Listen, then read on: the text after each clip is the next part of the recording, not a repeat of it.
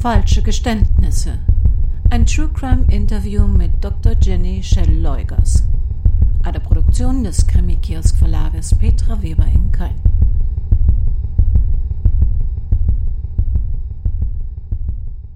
Es gibt verschiedene Wege und Möglichkeiten, einen Kriminalfall zu lösen, sowohl im wahren Leben als auch im Roman. Zum Beispiel forensische Beweise. Sie sind vor Gericht verwertbar und ergeben mit einem Motiv und der Möglichkeit der Tat eine sehr gute Grundlage für einen gerichtlichen Prozess. Ah, Zeugen sind da schon wackeliger in der Beweiskraft. Zu oft irren wir in dem, was wir gesehen haben wollen. Zu sehr sind wir von unseren eigenen Perspektiven und Positionen oder äußeren Einflüssen ungewollt und doch unbewusst manipuliert.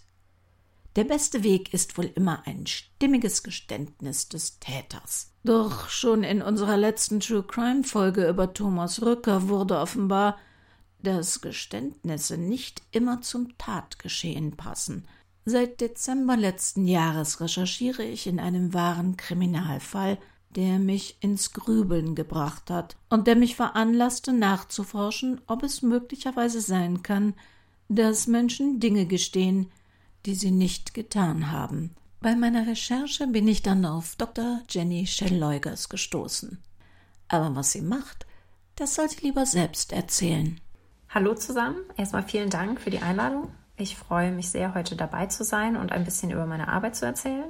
Ich arbeite an der Universität in Maastricht, um genau zu sein am University College Maastricht.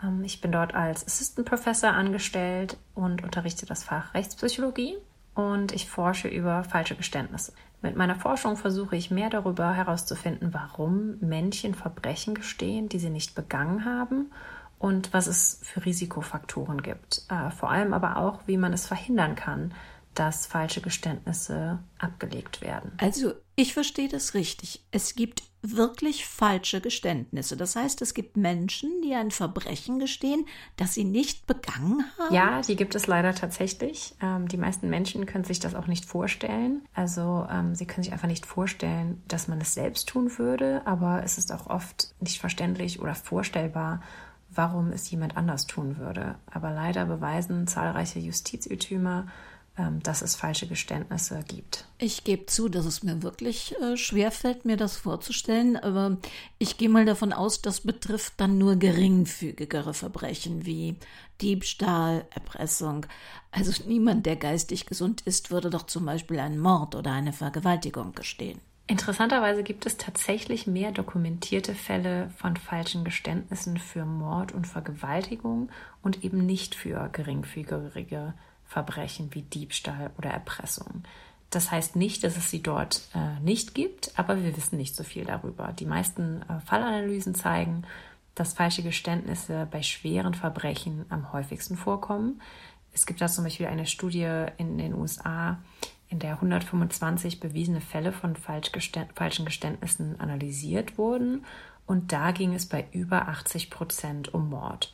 Ähm, auch bei den deutschen Fällen, die es gibt, handelt es sich häufig um Mordfälle. Ich habe etwas Probleme, mir das vorzustellen, woher man weiß, dass es diese falschen Geständnisse gibt. Die müssen ja irgendwie eine Zeit lang gar nicht aufgefallen sein. Also mittlerweile gibt es in vielen Ländern der Welt Fälle, in denen nachgewiesen wurde, dass eine unschuldige Person ein Verbrechen gestanden hat, das diese Person nicht begangen hat. Ähm, es gibt mehrere Möglichkeiten zu beweisen dass es sich um ein falsches Geständnis handelt. Ähm, eine Möglichkeit ist zum Beispiel durch entlastende forensische Beweise wie DNA-Analysen. In den USA gibt es auch das Innocence Project und ähm, die arbeiten an Fällen, die durch forensische Beweise wie DNA aufgeklärt werden können. Eine andere Möglichkeit ist natürlich, dass der wahre Täter sich bei der Polizei stellt. Äh, in solchen Fällen kann der wahre Täter oft mit Täterwissen beweisen, dass die Person, die das Verbrechen gestanden hat, unschuldig ist. Es gab aber auch Fälle, in denen zum Beispiel eine Person vermisst wurde und dann hat jemand gestanden, die Person umgebracht zu haben und dann ist die Person wieder lebendig aufgetaucht dann äh, ist natürlich auch bewiesen, dass es ein falsches Geständnis war. Oder es gab auch Fälle, in denen rauskam, dass die Person, die gestanden hat, zu dem Zeitpunkt des Verbrechens ein handfestes Alibi hatte und zum Beispiel in einem anderen Land war und das Verbrechen gar nicht begangen haben konnte. Allerdings gibt es natürlich auch sehr viele Fälle, wo es leider keine Möglichkeiten gibt, zu beweisen, ob es nun ein falsches Geständnis ist oder nicht. Ja, dann bleibt aber die Frage, warum gestehen denn Menschen, wenn sie unschuldig sind? Ja, warum gestehen unschuldige Taten, die sie nicht begangen haben? Das ist eine sehr gute Frage. Also es kann tatsächlich jedem passieren. Allerdings gibt es schon bestimmte Risikofaktoren, die die Chancen erhöhen, dass ein falsches Geständnis abgelegt wird. Hier ist es auch interessant, zwischen verschiedenen Arten von falschen Geständnissen zu unterscheiden. Aus dem äh, Jahre 1985 gibt es von Saul Cassin und Lawrence Reitzman eine Taxonomie von falschen Geständnissen mit drei verschiedenen Kategorien. Äh, die freiwilligen falschen Geständnisse, die erzwungenen falschen Geständnisse und die erzwungenen und ja selbst geglaubten internalisierten falschen Geständnissen. Zu der ersten Kategorie gehören Geständnisse, die komplett freiwillig ohne Druck von der Polizei gemacht werden. Zum Beispiel um öffentliche Aufmerksamkeit zu erlangen. Da gibt es den Fall von Charles Lindbergh im Jahre 1932. Sein Baby wurde entführt damals und mehr als 200 Personen haben dieses Verbrechen gestanden und viele waren ja, Patienten in der Psychiatrie, die in ihren äh, paranoiden Gedanken davon überzeugt waren, dass sie der Täter sind. Ein anderer Grund für freiwillige Geständnisse ist auch, äh, jemanden zu decken, wenn zum Beispiel äh, ein Mann ein Verbrechen gesteht, das seine Frau begangen hat. Erzwungene Geständnisse entstehen unter Polizeidruck während einer Vernehmung und oft ist es so, dass unschuldige Menschen halt wissen, dass sie unschuldig sind in diesen Situationen, aber einfach das Verbrechen gestehen, um aus dieser Situation zu entkommen ohne darüber nachzudenken, was die langfristigen Konsequenzen davon sind. Ja, oft werden solche Geständnisse zum Beispiel durch Isolierung äh, sowie langen und ähm, konfrontationsreichen Vernehmungstechniken ausgelöst. Ein Beispiel dafür ist der Central Park Jogger Fall, der in New York im Jahre 1998 stattgefunden hat. Er ist heute auch bekannt als Central Park Five Fall. Dort haben fünf Jugendliche, die alle zwischen 14 und 16 Jahre alt waren, die wurden zwischen 14 und 30 Stunden lang vernommen und die haben am Ende eine brutale Vergewaltigung gestanden, die sie nicht begangen haben. Und später haben sie dann ausgesagt, dass sie einfach nur noch nach Hause wollten und deswegen ähm, der Polizei einfach gesagt haben, was sie hören wollten. Und ja, es hat sich halt wirklich im Nachhinein herausgestellt, dass alle fünf unschuldig waren. Eine dritte Kategorie, das sind die erzwungenen und ja sogenannten internalisierten Geständnisse, also Geständnisse, die man dann wirklich auch glaubt, obwohl sie falsch sind. Und diese entstehen durch Polizeidruck und äh, werden dann wirklich von, vom Unschuldigen als wahr erkannt. Diese Leute denken dann wirklich, dass sie diese Tat auch begangen haben. Stimmt es, dass man in Tests falsche Geständnisse sogar im Labor simulieren konnte? Wie muss man sich so etwas vorstellen? Ja, das stimmt. Um mehr über falsche Geständnisse und auch ja deren Häufigkeit und Ursachen herauszufinden, gibt es mittlerweile sehr viele Studien, die in Laboratorien durchgeführt worden sind. Eine der einflussreichsten im Bereich der falschen Geständnisse ist eine Studie, die 1996 1990 veröffentlicht wurde. Das ist das sogenannte Computer Crash Experiment. Und in diesem Experiment ja, wurden Probanden eingeladen, an einem Experiment für Reaktionsschnelligkeit teilzunehmen und ihre Aufgabenstellung war es, Buchstaben zu tippen. Diese Buchstaben wurden von einer Verbündeten des Versuchsleiter vorgelesen, obwohl die Probanden gedacht haben, das wäre auch eine andere Probandin. Und vor dem Experiment wurden alle darauf hingewiesen, dass sie auf gar keinen Fall die Alt-Taste drücken dürfen am Computer, weil sonst der Computer abstürzt und alle Daten verloren gegangen wären. Naja, nach 60 Sekunden stürzte natürlich der manipulierte Computer doch ab, obwohl keiner von den Probanden die Alt-Taste gedrückt hatte. Es wurden aber dann alle beschuldigt, sie gedrückt zu haben. Und um die Situation noch ein bisschen zu beeinflussen, gab es verschiedene Manipulationen. Also die Probanden waren in zwei Gruppen aufgeteilt worden. In eine schnelle Gruppe, das heißt, dort wurden die Buchstaben schnell vorgelesen und mussten dementsprechend schnell getippt werden und eine langsame Gruppe. Also da wurden die Buchstaben langsam vorgelesen und mussten auch langsamer getippt werden. Eine weitere Manipulation war, dass in der Hälfte jeder Gruppe die Verbündeten eine falsche Aussage gemacht haben, indem sie behauptet haben, dass die Probanden wirklich die Taste gedrückt haben. Also da wurde dann gesagt, ja, ich habe es gesehen, die Person hat die Taste gedrückt. Und die Wissenschaftler, die diese Studie gemacht haben, haben halt untersucht, inwieweit Versuchspersonen bereit sind, ein falsches Geständnis zu unterzeichnen. Sie wurden halt dann angesprochen, dass sie doch die Alt-Taste gedrückt hätten und deswegen der Computer abgestürzt sei und alle Daten weg sind und mussten dann oder wurden gefragt zu unterschreiben, dass sie das gemacht haben. Des Weiteren haben sie auch kontrolliert, ob die, ja, die Probanden das auch wirklich geglaubt haben. Also die Leute, die unterschrieben haben, wurden dann gefragt, ja, warum hast du denn die Alt-Taste gedrückt? Und es gab tatsächlich Leute, die dann gesagt haben, naja, ich habe es gedrückt, weil ich heute Morgen so viel Kaffee getrunken habe. Oder ja, ich habe es aus Versehen mit der rechten Hand berührt. Also die haben wirklich nach Gründen gesucht, warum sie das jetzt gemacht haben, obwohl sie es ja gar nicht gemacht hatten. Insgesamt haben 69 Prozent der Probanden ein falsches Geständnis unterzeichnet. Also die haben gesagt, ja, ich habe die Taste gedrückt und deswegen ist der Computer abgestürzt, meine Schuld. Und von denen haben 28 Prozent auch wirklich geglaubt, dass sie diese Taste gedrückt haben und 9% haben echt äh, Erklärungen abgegeben, warum sie das gemacht haben, obwohl in Wirklichkeit natürlich alle unschuldig waren, weil keiner hatte die Taste gedrückt. Und interessanterweise aber auch zu sehen, dass wenn man äh, sich die Manipulation anguckt, dass in der Gruppe mit den Leuten, die schnell tippen musste und wo es eine Zeugin gab, die eine falsche Aussage gemacht hat und gesagt hat, ja, ich habe es gesehen, dort haben wirklich alle, also haben 100 Prozent der Leute unterschrieben.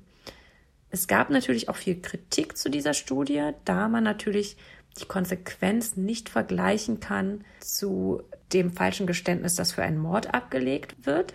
Aber ähm, basierend auf dieser Studie von 1996 gab es noch weitere Studien, die auch äh, eher ähnlich aufgebaut waren und mit härteren Konsequenzen, wie zum Beispiel es gab eine Geldstrafe oder die Androhung war, dass man wirklich von der Uni suspendiert wurde.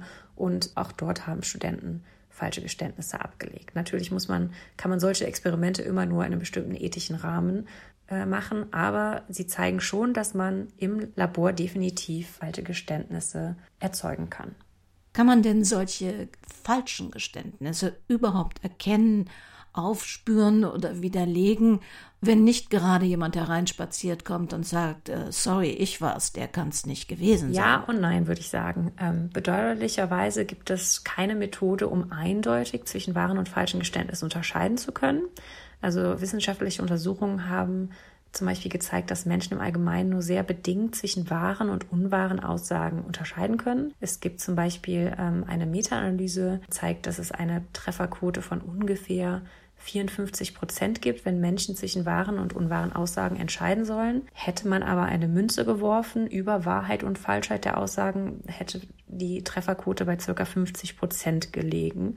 Von daher liegt diese Trefferquote von 54 Prozent wirklich nur sehr leicht über dem Zufallsniveau. Die andere Problematik ist auch, dass Menschen manchmal ja auch wirklich an ihr Geständnis dann glauben, auch wenn es falsch ist. Das heißt, es ist ja noch nicht mal eine absichtliche Lüge. Interessant ist es auch, dass Studien gezeigt haben, dass Männchen mehr Vertrauen in die Polizei haben, zwischen wahren und nicht wahren Aussagen zu unterscheiden zu können. Dabei handelt es sich aber leider um ein weit verbreitetes Missverständnis. Also die äh, Polizei ist nicht besser darin zu sagen, ja, das ist ein wahres Geständnis und das ist ein falsches, als jetzt äh, ja jede x-beliebige Person auch. Ja, wie kann man falsche Geständnisse aufspüren? Na, wie eben schon erwähnt, helfen natürlich entlastende forensische Beweise oder auch andere Beweise, die da einfach das Gegenteil zeigen.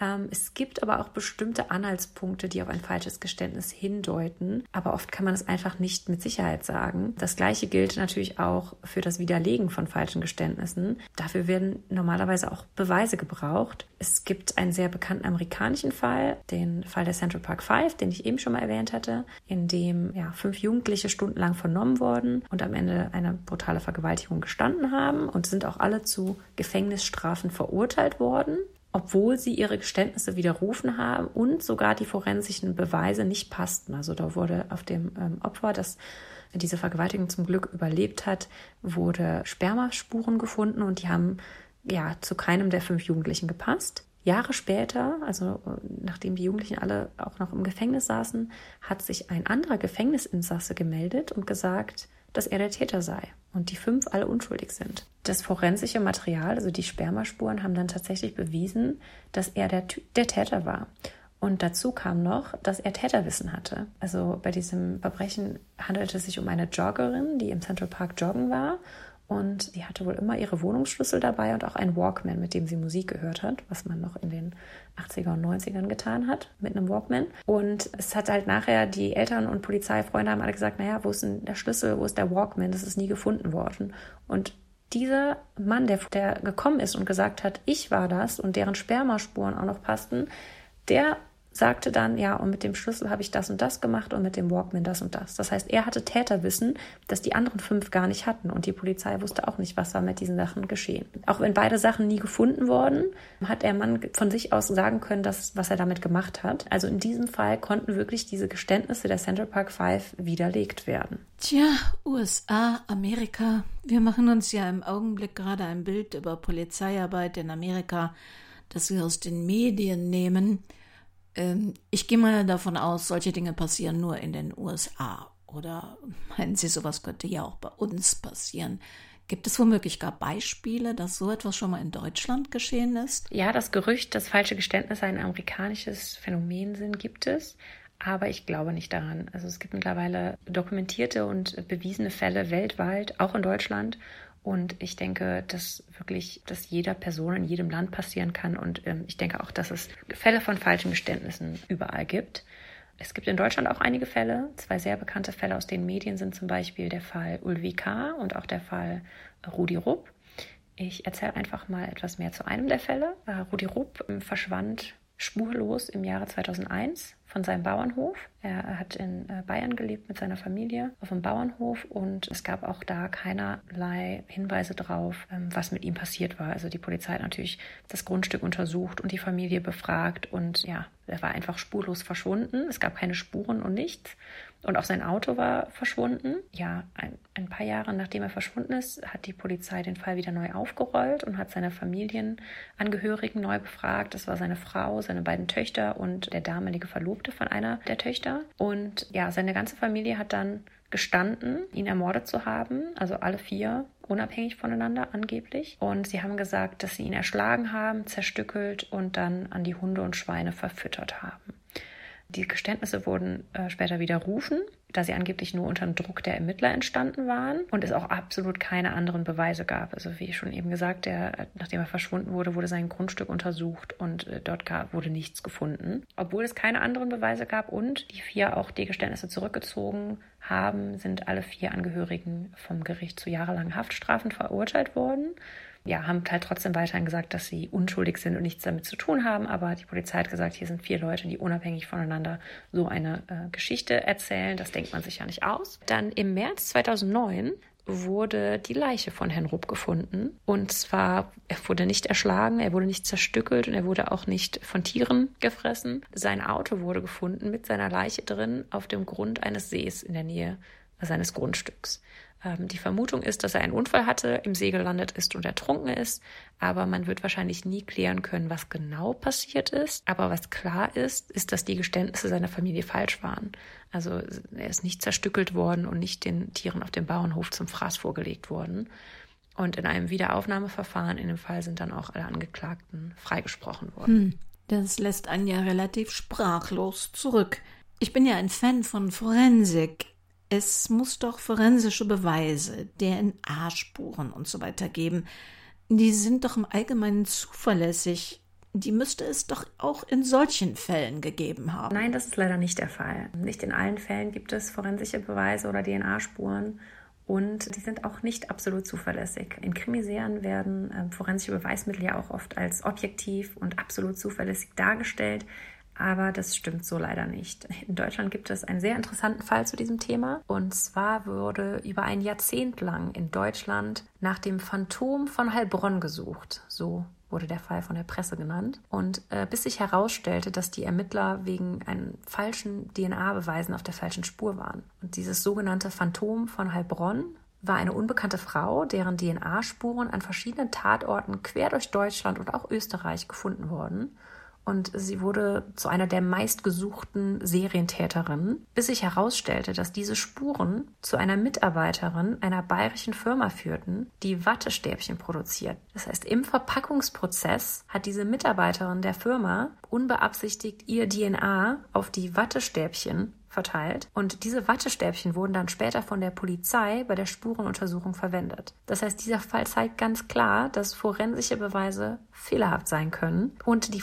Ermittlungen wirklich in die falsche Richtung führen können. Selbst wenn man keine kontaminierten Materialien benutzt, ist die korrekte Interpretation von forensischen Beweisen auch sehr abhängig von der Analysemethode. Aber auch bei vollständig korrekten Analysen kann es zu Fehlern kommen, und zwar durch menschliche Irrtümer. Durch zuvor gebildete Meinungen und Erwartungen kann es passieren, dass wir uns einfach auf Informationen beziehen, die diese bestätigen und andere Informationen, die unsere eigene Meinung widersprechen würden, einfach außer Acht lassen.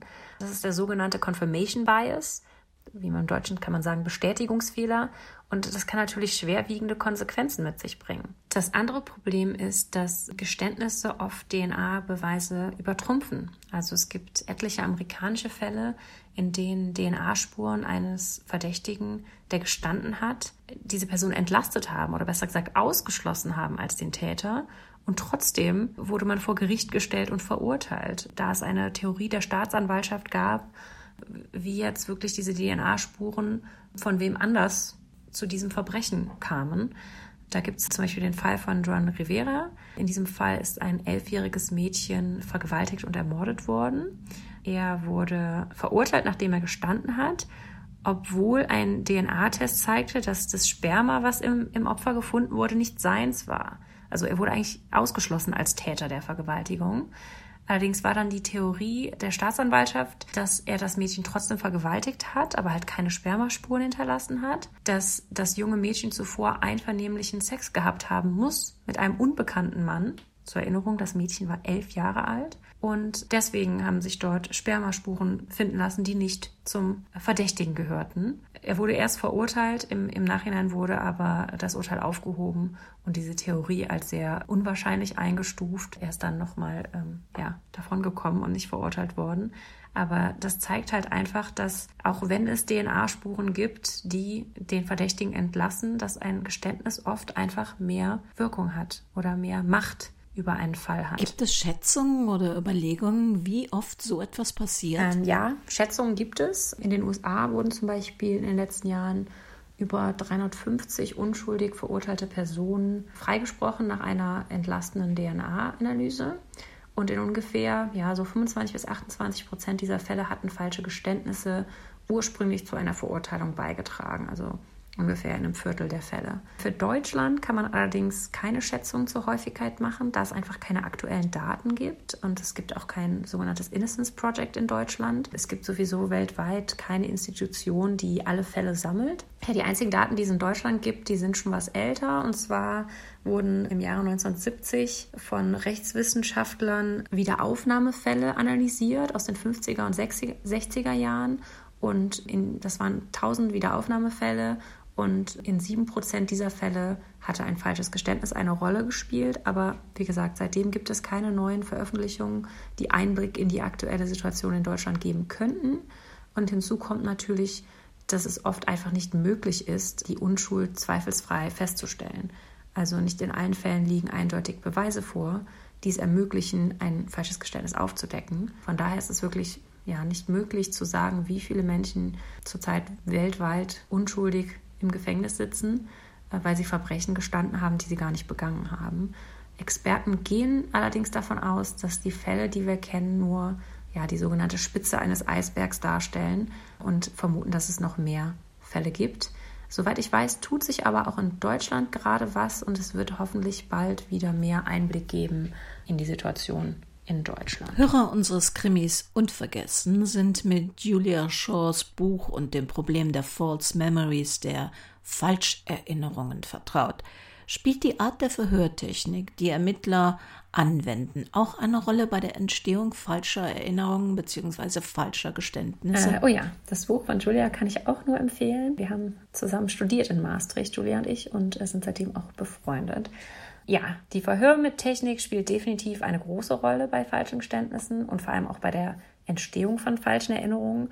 Also vor allem bei dieser dritten Kategorie von falschen Geständnissen, in der Leute wirklich ja, glauben, dass sie das Verbrechen begangen haben, obwohl das nicht so ist. Es kann also wirklich passieren, dass ja solche Geständnisse unter Druck der Polizei wirklich geglaubt werden und als wahr erkannt werden. Oft werden solche Geständnisse auch für wahr gehalten, nachdem ja, falsche Informationen gegeben werden von der Polizei. Zum Beispiel, dass es Fingerabdrücke gibt oder DNA-Spuren, die beweisen, dass die Person es gemacht hat.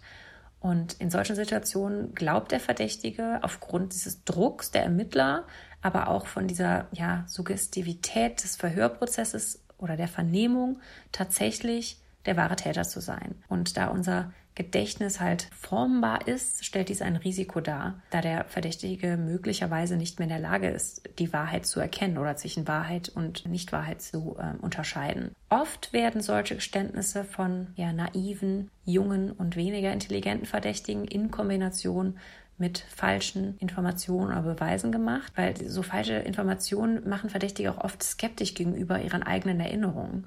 Also wenn jemand sagt, ja, ich, da war ich nicht an diesem Tatort und dann sagt die Polizei, aber da gab es doch deine Fingerabdrücke, dass die einfach denken, oh, war ich doch da? Wenn meine Fingerabdrücke da sind, muss ich ja vielleicht da gewesen sein. Und ein, ein solcher Zustand des Erinnerungsmisstrauens kann halt natürlich dann auftreten.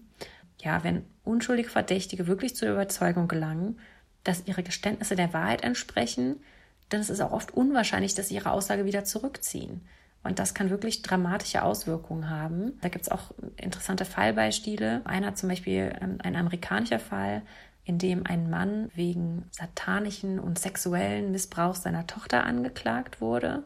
Und er hatte die Anschuldigung anfangs äh, bestritten, hat gesagt, das habe ich nie gemacht, definitiv nicht. Aber nach mehreren Monaten von wiederholten Vernehmungen, leider auch einschließlich Hypnose und suggestiven Befragungen und Andeutungen von falschen Beweisen, hat er das dann gestanden und er hat wirklich angefangen, fest daran zu glauben, dass er seine Tochter missbraucht hat. Äh, er wurde dann auch zu 20 Jahren Gefängnis verurteilt, aber nach umfangreichen Untersuchungen hat sich zum Glück herausgestellt, dass dieser Missbrauch nie stattgefunden hat. In Deutschland gibt es äh, einen ähnlichen Fall, äh, gibt es den Fall von Wolfgang Schwerz vom Jahre 2006. Und dieser Mann ist von der Polizei so unter Druck gesetzt worden, bis er den Mord an seiner Ex-Freundin gestanden hat und er hat dann nachher gesagt, er glaubt, dass es sein böses Ego war oder der Wolf in ihm, äh, der diesen Mord begangen hat. Aber auch da konnte zum Glück auch mit Hilfe äh, eines Gutachten äh, ist gezeigt worden, dass das nicht so passiert ist. Ja, ich gebe zu, das ist irgendwie bedrückend, ja, sogar beunruhigend. Gibt es denn Umstände, die solche falschen Geständnisse begünstigen? Äh, ja, es gibt definitiv Umstände, die das Risiko erhöhen, äh, dass jemand ein falsches Geständnis ablegt. Das sind ja sogenannte situationsbedingte Faktoren, wie zum Beispiel, dass die Vernehmung eines Verdächtigen auf der Polizeiwache stattfindet, oft in einem speziellen Vernehmungsraum. Und ja, solche polizeilichen Vernehmungen stellen natürlich eine Isolation für die Person da, die halt aus ihrem gewohnten Umfeld und auch von Freunden und Familie weggeholt wird. Und so eine Situation ist oft angsteinflößend und führt dazu, dass diese Person einfach nur nach Hause möchte. Und viele unschuldige Verdächtige verzichten auch auf, auf einen rechtlichen Beistand von einem Anwalt und auf das Recht zu schweigen, weil sie einfach davon ausgehen, dass, ja, dass es klar ist, dass sie unschuldig sind und dass es bewiesen werden kann und dass es auch so aussehen könnte, als ob sie schuldig wären, wenn sie jetzt nicht kooperieren mit der ähm, Polizei. Und das ist natürlich ein Risiko für Personen, dann, dass ein falsches Geständnis abgelegt wird. Also sie nehmen weiterhin an, dass es Polizisten in der Lage sind, zwischen falschen und wahren Geständnissen zu unterscheiden. Also sie glauben einfach, dass letztendlich die Wahrheit ans Licht kommen muss, auch wenn sie fälschlicherweise gestehen. Und ja, ein weiteres Risiko stellt halt auch, wie das gerade schon genannte, den Verzicht auf das Schweigerecht dar und dass man das Recht hat, mit einem Anwalt zu sprechen. In den USA gibt es die sogenannten Miranda Rights die jedem Verdächtigen das Recht geben, sich nicht zu äußern. Und in Deutschland steht es jedem Verdächtigen laut äh, Paragraph 136 der Strafprozessordnung zu, dass äh, er oder sie sich nicht äußern muss. Aber ja, wissenschaftliche Untersuchungen haben gezeigt, dass die meisten Verdächtigen oder die meisten unschuldigen Verdächtigen von diesem Schweigerecht keinen Gebrauch machen. Das kann natürlich unter Umständen nachteilig sein, denn äh, auf diesen Verzicht folgt dann oft eine lange polizeiliche Vernehmung. Um, ein anderer Faktor ist noch die Dauer einer Vernehmung. Wenn diese zu lange anhält oder einfach, wenn man immer wieder vernommen wird, dann möchte man auch meistens einfach nur nach Hause und dass das jetzt endet. Das war halt auch der Fall, der Fall bei den Central Park Five, den ich eben schon erwähnt hatte.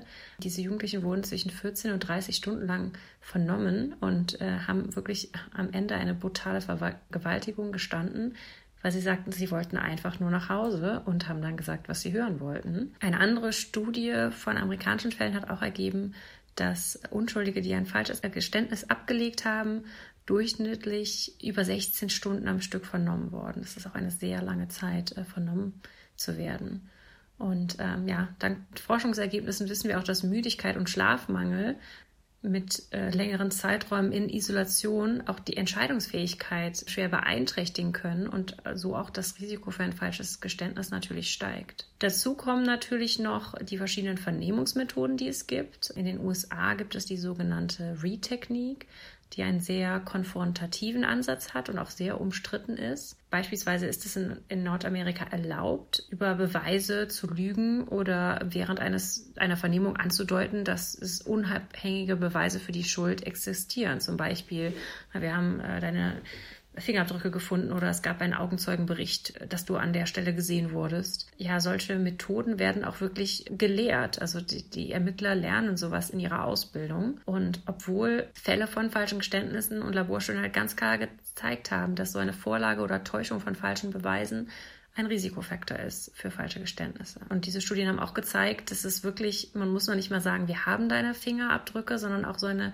die sogenannte Bluff-Taktik, also wirklich einfach nur andeuten, Beweise zu haben, kann oft eine ähnliche Wirkung auf unschuldige Verdächtige haben. In Deutschland ist es zum Glück gesetzlich nicht erlaubt, Verdächtige über die Existenz falscher Beweise zu täuschen. Allerdings gibt es auch hier Fälle, in denen es trotzdem gemacht wurde. Allerdings würde ich schon sagen, dass die amerikanischen Vernehmungen gefährlicher sind für unschuldige Verdächtige im Vergleich zu Deutschland. Gibt es Personengruppen, die anfälliger für diese Art von Problematik sind oder kann das wirklich auch jedem von uns passieren? Ich denke schon, dass es wirklich jedem passieren kann, aber es gibt äh, auch Personengruppen, äh, die ja ein höheres Risiko haben. Zu den persönlichen Risikofaktoren gehören zum Beispiel das Alter, die psychische Gesundheit, die Intelligenz, aber auch bestimmte Persönlichkeitsmerkmale, die zum Beispiel einen Menschen gefügiger oder beeinflussbarer machen. Es gibt zum Beispiel Menschen, die anderen Menschen gefallen möchten und die Konfrontation und Konflikten äh, vermeiden und vor allem, wenn sie es mit Personen zu tun haben, die ein gewisses Maß an Autorität haben, wie zum Beispiel die Polizei ja hat.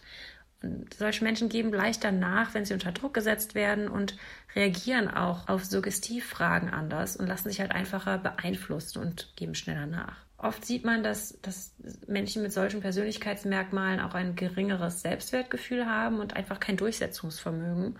Und sowas in Kombination mit zum Beispiel Schlafmangel wegen langer Vernehmung ist natürlich sehr gefährlich. Ein weiteres Risiko ist auch das Alter. Also Fallanalysen und auch empirische Forschungsstudien haben gezeigt, dass Kinder und Jugendliche viel anfälliger sind für falsche Geständnisse als Erwachsene. Vor allem auch, wenn sie von einer Autoritätsperson wie jetzt der Polizei verhört werden. Sie sind einfach beeinflussbarer und ja, gefügiger. Und äh, oft ist es auch noch problematisch, dass die eigenen Rechte wie das Schweigerecht nicht ganz verstanden werden. Äh, ein weiterer Risikofaktor ist da für Menschen mit geistiger Behinderung. Die sind äh, ja überproportional vertreten bei Fällen von bewiesenen falschen Geständnissen. Sie sind halt sehr gefährdet, wenn sie verdächtigt werden, weil sie auch einfach die ganze Situation nicht ganz verstehen und sich oft auch vor allem den Konsequenzen nicht bewusst sind. Sie lassen sich auch einfacher beeinflussen und die, das Risiko, ein Geständnis zu verinnerlichen, also wirklich daran zu glauben, ist auch einfach größer. Und hier spielt natürlich auch ein niedriger IQ eine Rolle. Ich unterstelle mal, dass die Mehrzahl aller Ermittler im Grunde keine falschen Geständnisse haben möchte, sondern wirklich Verbrechen aufklären möchte. Dann bleibt ja die Frage, sind sich Ermittler dieser Gefahr, dass sie Antworten und Geständnisse manipulieren, überhaupt bewusst? Nein, würde ich sagen. Also, als ich vor zwölf Jahren angefangen habe, in diesem Bereich zu forschen, da würde ich sagen, dass die meisten Ermittler sich der Gefahr nicht bewusst waren.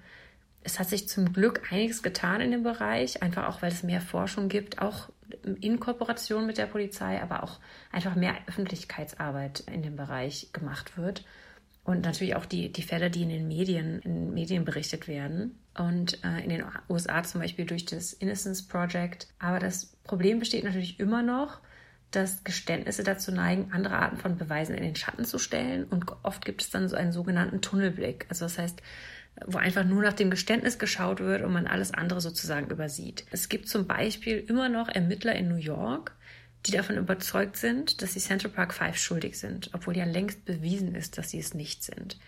Also es ist schon schwierig, eine einmal geformte Meinung zu ändern. Allerdings äh, muss ich auch sagen, dass ich in den letzten Jahren äh, mehr und mehr äh, Ermittler und Polizisten auf zum Beispiel Kongressen getroffen habe im Bereich der Rechtspsychologie, was natürlich super ist und auch zeigt, dass dieses Thema auch sehr interessant ist für die Polizei. Also von daher kann man diese Frage mit Ja und mit Nein beantworten. Aber ich würde sagen, der, der Schritt geht in die richtige Richtung, der da gerade gemacht wird. Als Krimi-Fan lese und sehe ich natürlich auch immer Spezialisten auf dem Gebiet der Körpersprache. Könnte man da nicht irgendwas erkennen? Ich meine, wenn einer unschuldig ist, dann müsste er sich doch eigentlich körperlich anders verhalten als ein Schuldiger. Äh, nein, ich denke, man sollte sich nicht auf die Körpersprache verlassen. Das Problem ist einfach, dass hier zu viele verschiedene Faktoren eine Rolle spielen können. Wenn jemand nervös ist, zum Beispiel, heißt das ja nicht automatisch, dass diese Person lügt. Hier gibt es auch einen interessanten Fall in den USA von Tom Sawyer. Er wurde des sexuellen Übergriffs und Mordes beschuldigt. Er wurde dann 16 Stunden lang verhört und hat am Ende gestanden, die Tat begangen zu haben. Und er war zum Hauptverdächtigen geworden weil er rot angelaufen ist und also im Gesicht und während seiner ersten Gespräche peinlich berührt war oder so kam es der Polizei vor. Und das wurde halt als Reaktion gedeutet, dass er sie täuschen wollte. Und was die Ermittler aber nicht wussten in diesem Fall ist, dass er ein, ein Alkoholiker war mit einer Angststörung. Und dass er in bestimmten Situationen einfach stark anfing zu schwitzen und, und rot anlief. Also von daher waren diese ganzen Faktoren oder die Körpersprache die bei ihm darauf hingedeutet haben, dass er lügen könnte oder schuldig wäre, hatten überhaupt nichts mit dem Verbrechen zu tun, sondern einfach mit dem, mit der Sache, dass er Alkoholiker war und eine Angststörung hatte. Und da gibt es einige ähnliche Fälle. Also von daher würde ich eigentlich immer davon abraten, sich nur auf die Körpersprache zu verlassen, weil einfach verschiedene Leute anders auf Anlässe reagieren. Also es gibt auch Fälle, wo ein Bruder äh, verdächtigt wurde, seine Schwester getötet zu haben. Und warum er überhaupt verhört wurde, war dann, weil er mit zu wenig Emotionen auf die Situation reagiert hat. Aber das ist nun mal so. Manche Leute reagieren sehr emotionsreich und andere sehr emotionslos. Das sind aber keine konkreten Fakten, dass jemand schuldig ist. Also von daher würde ich immer sagen, man sollte sich nicht auf die Körpersprache eines Verhörs verlassen. Man kann also wahrscheinlich falsche Geständnisse gar nicht wirklich verhindern, oder? Ja, also bis zum heutigen Tag ist natürlich immer noch nicht vollständig geklärt, warum genau Menschen fälschlicherweise ähm, ein Verbrechen gestehen und warum solche Geständnisse so einflussreich auf den weiteren Verfahrensverlauf sind. Sicher ist natürlich, dass die Problematik der falschen Geständnisse besteht und dass wir uns damit auseinandersetzen müssen. Vor allem, weil falsche Geständnisse natürlich nicht nur ein Problem für die unschuldig Verurteilten darstellen, sondern auch für die Gesellschaft. Denn eine solche falsche Verurteilung impliziert ja, dass der wahre Täter oder die wahre Täterin noch nicht verurteilt ist und potenziell weiteren Schaden verursachen könnte. Von daher muss meiner Meinung nach in der Forschung mehr getan werden. Am besten natürlich in enger Zusammenarbeit mit der Polizei, dass wir einfach noch besser herausfinden genau das Warum. Ein weiterer Schritt wäre wirklich von jeder Vernehmung eine Videoaufzeichnung zu erstellen. In Deutschland ist es zum Glück seit dem 1. Januar 2020 zumindest bei allen Mordfällen und Tötungsdelikten der Fall. Und das ist definitiv ein sehr guter Schritt in die richtige Richtung, weil man dann einfach besser nachher sehen kann, was genau ist denn in dieser Vernehmung passiert. Das hilft ungemein. Dann sollten natürlich bestimmte Vernehmungsmethoden verboten werden, wie zum Beispiel in den USA die umstrittene Read-Technik. Die Polizei sollte nicht lügen dürfen und so tun, als gäbe es Beweise, die die Schuld beweisen würden, obwohl es die gar nicht gibt. Des Weiteren sollte es ein Zeitlimit geben für Vernehmungen. Das heißt, es sollte nicht möglich sein, dass jemand 16 Stunden am Stück vernommen werden kann. Zum Glück sind das äh, wirklich Probleme, die es mehr in den USA gibt als in Deutschland. Definitiv sollten Männchen mit geistiger Behinderung anders behandelt werden, da sie einfach ja nicht den normalen Vernehmungsmethoden standhalten können. Und für mich ist es auch sehr wichtig, dass wir mehr Bewusstsein schaffen. Also einfach, dass, dass Ermittler besser ausgebildet werden in verschiedenen Bereichen der Rechtspsychologie, wie zum Beispiel über die Gefahren der falschen Geständnisse. Und auch wenn es langsam vorangeht, wenn ich auf das letzte Jahrzehnt zurückschaue, dann geht es definitiv voran. In Kriminalromanen wird ja immer wieder mit Tricks gearbeitet, gerade solche, von denen wir heute gelernt haben, dass sie gefährlich sein können. Sehen Sie sich noch Krimis an oder lesen Sie Kriminalromane? Äh, ja, das mache ich tatsächlich noch. Äh, sehr gerne lese ich das Zeit-Kriminalmagazin Verbrechen und den dazugehörigen Zeit-Podcast Verbrechen mit Sabine Rückert. Ähm, Krimis schaue ich auch ganz gerne, aber am liebsten eigentlich ähm, Dokumentationen über wahre Fälle. Ich kann zum Beispiel ähm, The Innocence Files on Netflix empfehlen oder auch die Serie When They See Us on Netflix, Netflix die auf den wahren Begebenheiten des Central Park Five Falles beruht. Dankeschön, Frau Dr. Jenny Schell-Leugers, dass Sie uns unsere Fragen zum Thema falsche Geständnisse so ausführlich und so umfassend beantwortet haben. Ich muss zugeben, dass ich mir das selbst gar nicht vorstellen konnte, aber ich habe auf Tonband zu dem eingangs erwähnten Fall einem Verhör folgen dürfen, das über viele, viele Stunden ging. Ich habe nur acht Stunden davon gehört, war weder beteiligt noch beschuldigt, und ich war fix und fertig. Wenn Sie in die Situation kommen, verhört zu werden, verzichten Sie auf gar keinen Fall auf einen Rechtsbeistand. Den Fall, durch den ich erst auf Frau Dr. Schell-Leugers aufmerksam geworden bin, den muss ich erst weiter recherchieren, denn bevor ich meiner Empörung Ausdruck verleihe und ihn Ihnen vorstelle, sollte ich wirklich weitgehend alle Aspekte recherchiert haben. Wir hören uns wieder am ersten Donnerstag im August, am 6. August. Alle Angaben zum Impressum wie immer auf www.krimikiosk.de genauso wie unser Shop und unsere Kaffeekasse. Wo immer Sie gerade sind und was immer Sie gerade tun, halten Sie bitte einen Meter fünfzig Abstand von anderen. Das Ende des Lockdowns ist nicht das Ende der Gefahr. Es bedeutet nur, dass im Augenblick noch Plätze in der Notaufnahme frei sind. Und da wollen Sie mich doch bestimmt